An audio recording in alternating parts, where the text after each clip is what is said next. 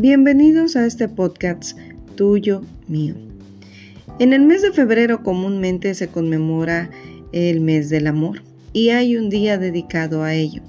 Sin embargo, nosotros debemos de entender que cada día es una oportunidad para demostrar el amor, pero también para recibirlo. El amor no solamente se expresa un día, todos los días nosotros tenemos expresiones de amor. Todos los días nosotros podemos también recibir amor. Así que hoy quiero compartir contigo una reflexión titulada ¿Qué no puede lograr el amor? Y dice de la siguiente manera. Un hombre trabajando en los muros de su casa encontró un espacio hueco entre las paredes de madera. Mientras esta persona echaba abajo los muros de su casa, se dio cuenta de que ahí había una lagartija inmóvil, porque un clavo desde fuera le había atravesado una de sus patitas y la había hecho permanecer fija en la pared. El dueño de la casa, viendo esto, sintió al mismo tiempo piedad y curiosidad. Cuando estudió el clavo quedó pensativo. El clavo había sido clavado hacía 10 años atrás cuando la casa fue construida. ¿Qué habría sucedido entonces? Pareciera que la lagartija había sobrevivido en esa posición durante 10 años, en un oscuro muro en esa posición durante 10 años sin moverse. ¿Te imaginas eso? Es imposible, inimaginable.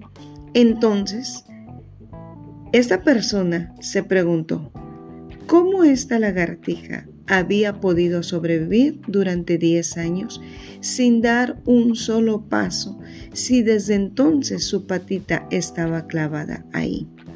Así que paró de trabajar y observó a la lagartija, preguntándose qué podría haber hecho y cómo ella habría conseguido alimentarse. Más tarde, sin saber de dónde venía, apareció otra lagartija con alimento en su boca. Ah, quedó aturdido y emocionado al mismo tiempo. Otra lagartija había estado alimentando durante 10 años a la lagartija que permanecía clavada en la pared. Y entonces pensó, ¿tanto amor? ¿Un amor tan precioso? Tanto amor ha tenido esta pequeña criatura. Y, y se quedó meditando en eso y dice, ¿qué no puede lograr el amor? pensó. El amor puede hacer maravillas, el amor puede hacer milagros. En ese mismo instante se dio cuenta, una lagartija fue alimentada por otra, incansablemente, durante diez largos años sin perder la esperanza de su compañera. ¿Te imaginas todo esto? Ahora quisiera que pensaras lo siguiente. Si una criatura tan pequeña como una lagartija puede amar así, imagina cómo podemos nosotros amar si lo intentamos. ¿Cómo es tu amor? ¿De qué manera lo estás reflejando? Esta lagartija, por amor, trabajó durante 10 años para alimentar a otra lagartija que no quería que muriera, a una lagartija en la que quería verla bien y de esta manera ella expresaba su amor para con su compañera, la lagartija. Y mira, quisiera que pudieras ver en Primera de Juan capítulo 4 versículos 7 al 10 dice la Biblia de la siguiente manera. Amados, amémonos unos a otros, porque el amor es de Dios. Todo aquel que ama es nacido de Dios y conoce a Dios. El que no ama no ha conocido a Dios, porque Dios es amor. En esto se mostró el amor de Dios para con nosotros, en que Dios envió a su Hijo unigénito al mundo para que vivamos por él.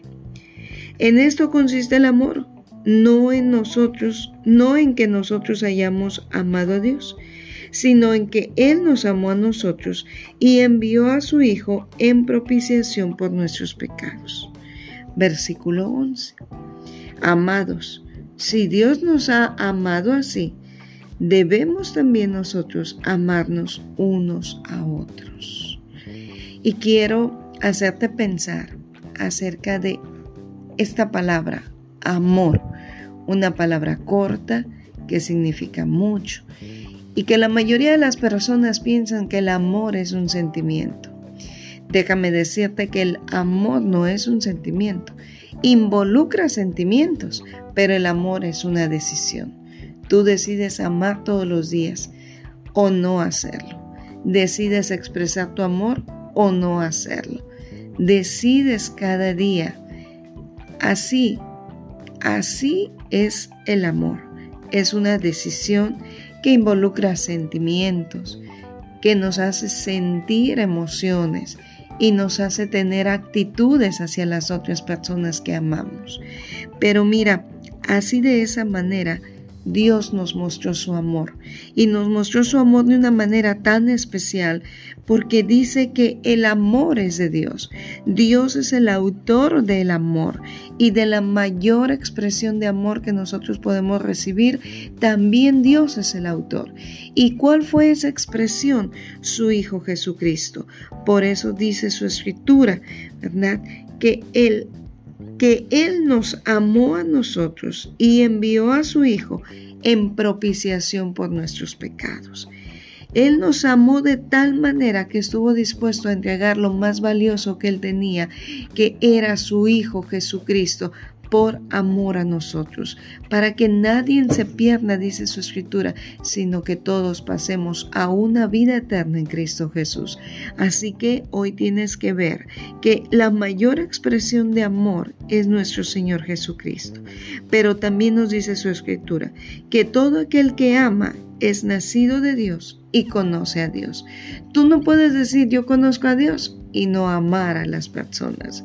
Decir yo conozco a Dios, ay, pero no soporto vivir, a vivir o convivir o ver a fulano, a perengano. No puedes decir eso, porque Dios es amor y Dios nos enseña en su palabra que tenemos que amar unos a otros, tenemos que amarnos.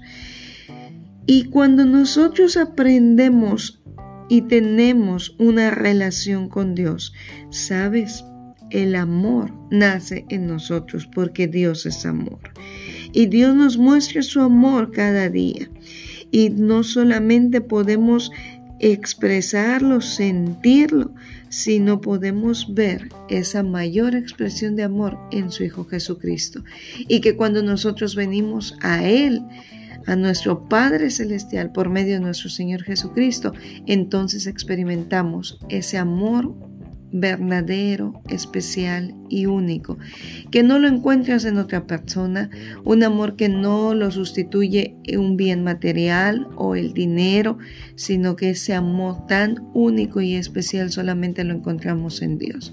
Así que en este día quisiera que meditaras y pensaras un poquito.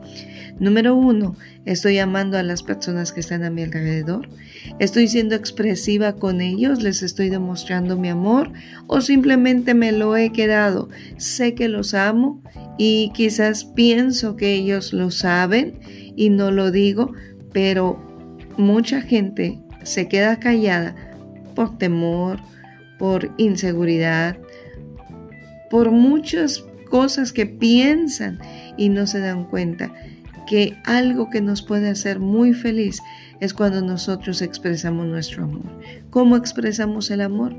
Por medio de un abrazo, de una palabra hermosa que podamos dar por medio de palmaditas, por medio de abrir nuestro corazón y decirle a esa persona, sabes, eres especial para mí, te amo de una manera especial.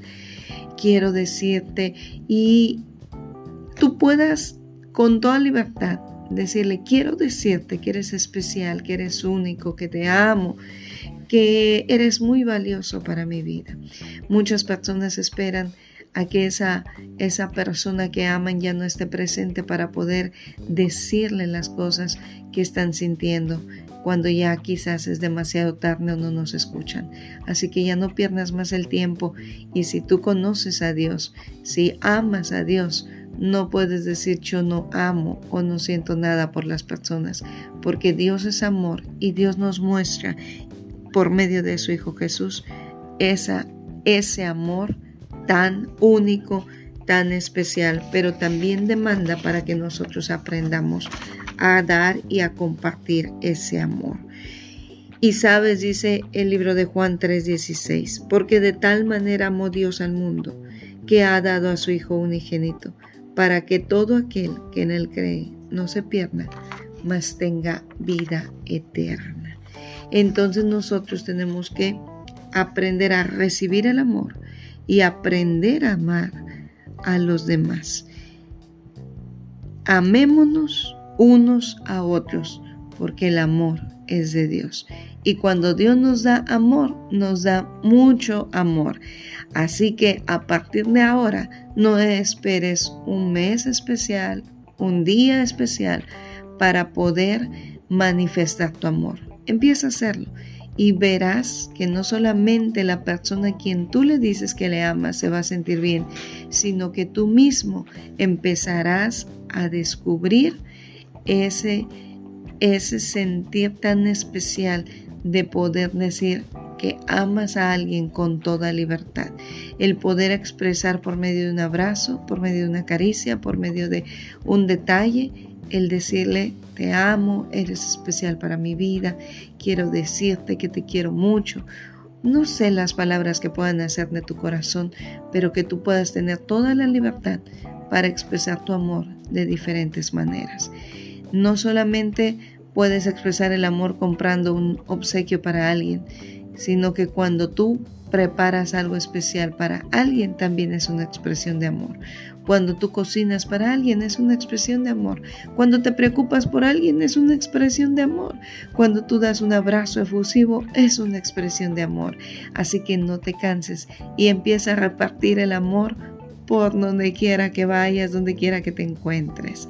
Y bueno, espero que esto haya contribuido un poquito a, a tu pensar, a tu forma de actuar y que a partir de ahora empieces a generar esos cambios para expresar tu amor, ese amor que Dios te ha depositado en tu corazón para compartirlo. No te lo quedes, compártelo. Hasta la próxima, nos vemos en el siguiente podcast, tuyo, mío.